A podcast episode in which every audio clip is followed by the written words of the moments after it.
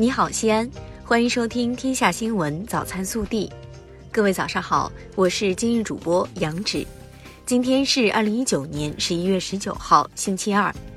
首先来看今日要闻。据海军新闻发言人程德伟介绍，十一月十七号，我国第二艘航母顺利通过台湾海峡，赴南海相关海域开展科研试验和例行训练。这次组织国产航母跨区开展试验和训练，是航母建造过程中的正常安排，不针对任何特定目标，与当前的局势无关。本地新闻：十一月十八号下午，省委宣讲团在我市举行党的十九届四中全会精神宣讲报告会，受省委常委、市委书记王浩委托，市委副书记韩松主持报告会，市人大常委会主任胡润泽出席。省委宣讲团成员、省发改委党组书记、主任张晓光作宣讲报告。记者昨日获悉，二零二零丝路国际合作高峰论坛暨第八届知名企业家陕西行系列活动将于二零二零年四月二号到五号在陕西西安举行。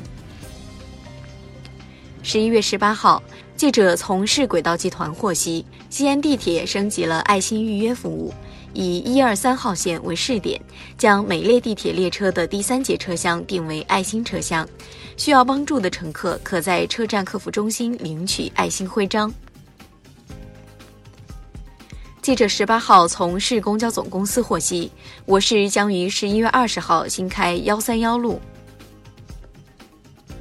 十一月十八号，记者从市轨道集团获悉，十一月十八号夜间开始。西安地铁六号线施工单位对东关正街、东关南街丁字路口南侧机动车道进行围挡施工，计划工期十八个月。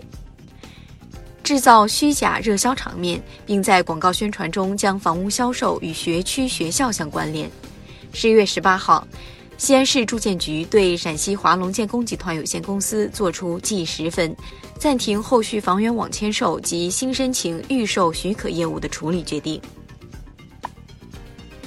记者昨日获悉，为做好儿童血液病和恶性肿瘤医疗救治及保障管理工作，近日，陕西省卫健委、民政厅、医疗保障局等多部门联合发出通知，再生障碍性贫血、免疫性血小板减少症、血友病、淋巴瘤等十个病种被列入首批救治管理病种。记者十八号从省纪委秦风网获悉。日前，经中共陕西省委批准，陕西省纪委监委对陕西省生态环境厅原党组书记、厅长冯振东严重违纪违法问题进行了立案审查调查。记者从省发改委获悉，从十一月十八号二十四时起，我省油价上调，调整后，西安九十二号汽油每升六点六五元，加满一箱油需多花三元。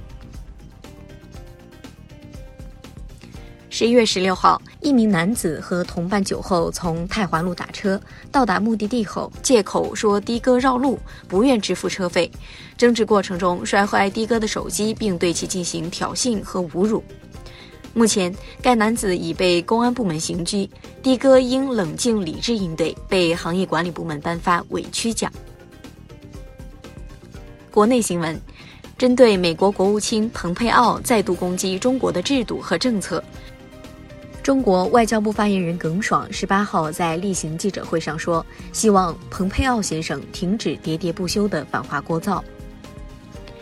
记者十八号从财政部获悉，全国二十八个省、自治区、直辖市二零二零年中央财政专项扶贫资金预算近日提前下达，共计一千一百三十六亿元，以期助力打赢脱贫攻坚战。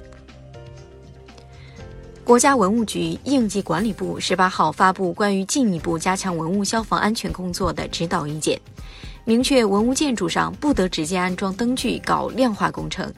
在文物建筑外安装灯具的要保持安全距离。最高人民法院十八号发布关于审理走私、非法经营、非法使用兴奋剂刑事案件适用法律若干问题的解释。对兴奋剂犯罪的定罪量刑问题作出规定，该司法解释将自二零二零年一月一号起施行。十八号，国家重大科技基础设施超重力离心模拟与实验装置建设研讨会与启动仪式在杭州举行。该项目建成后，将成为全球容量最大、应用范围最广的超重力多学科开放共享实验平台。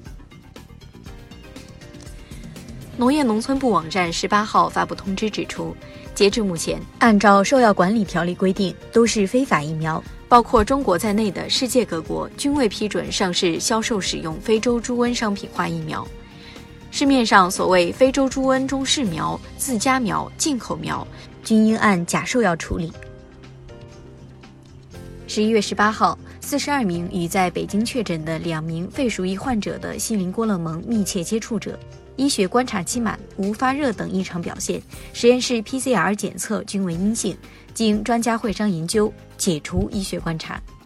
据公安部刑事侦查局官方微博援引公安部儿童失踪信息紧急发布平台官方微博消息，目前网络上流传的广东增城被拐九名儿童案件嫌疑人梅姨的第二张画像，非官方公布信息，梅姨是否存在，长相如何，暂无其他证据印证。十八号十三时五十分，山西平遥丰岩煤焦集团二亩沟煤业有限公司一工作面发生瓦斯爆炸事故。经搜救，本次事故共造成十五人遇难，九人受伤，伤者目前生命体征平稳。井下搜救工作已基本结束，事故调查组正着手成立。暖新闻：近日，一段视频感动了很多人。在高铁上，几位消防员看到一位阿姨在看他们。通过交谈得知，阿姨的儿子也是消防员。凑巧的是，还正是这几位消防员的战友。几位消防员开心的想帮阿姨打电话给他在部队的儿子，然而阿姨连忙挥着手说：“不打了，不打了，不打扰儿子了。”说着，眼睛里就泛起了泪光。热调查，据第三方最新数据显示，很多人吃饭不定时，晚饭不按时最为严重。全国超过一点零二亿人因各种原因无法按时吃晚饭，其中北上广深等一线城市长期不按时吃饭近七百五十万人。你按时吃晚饭吗？更多精彩内容，请持续锁定我们的官方微信。明天不见不散。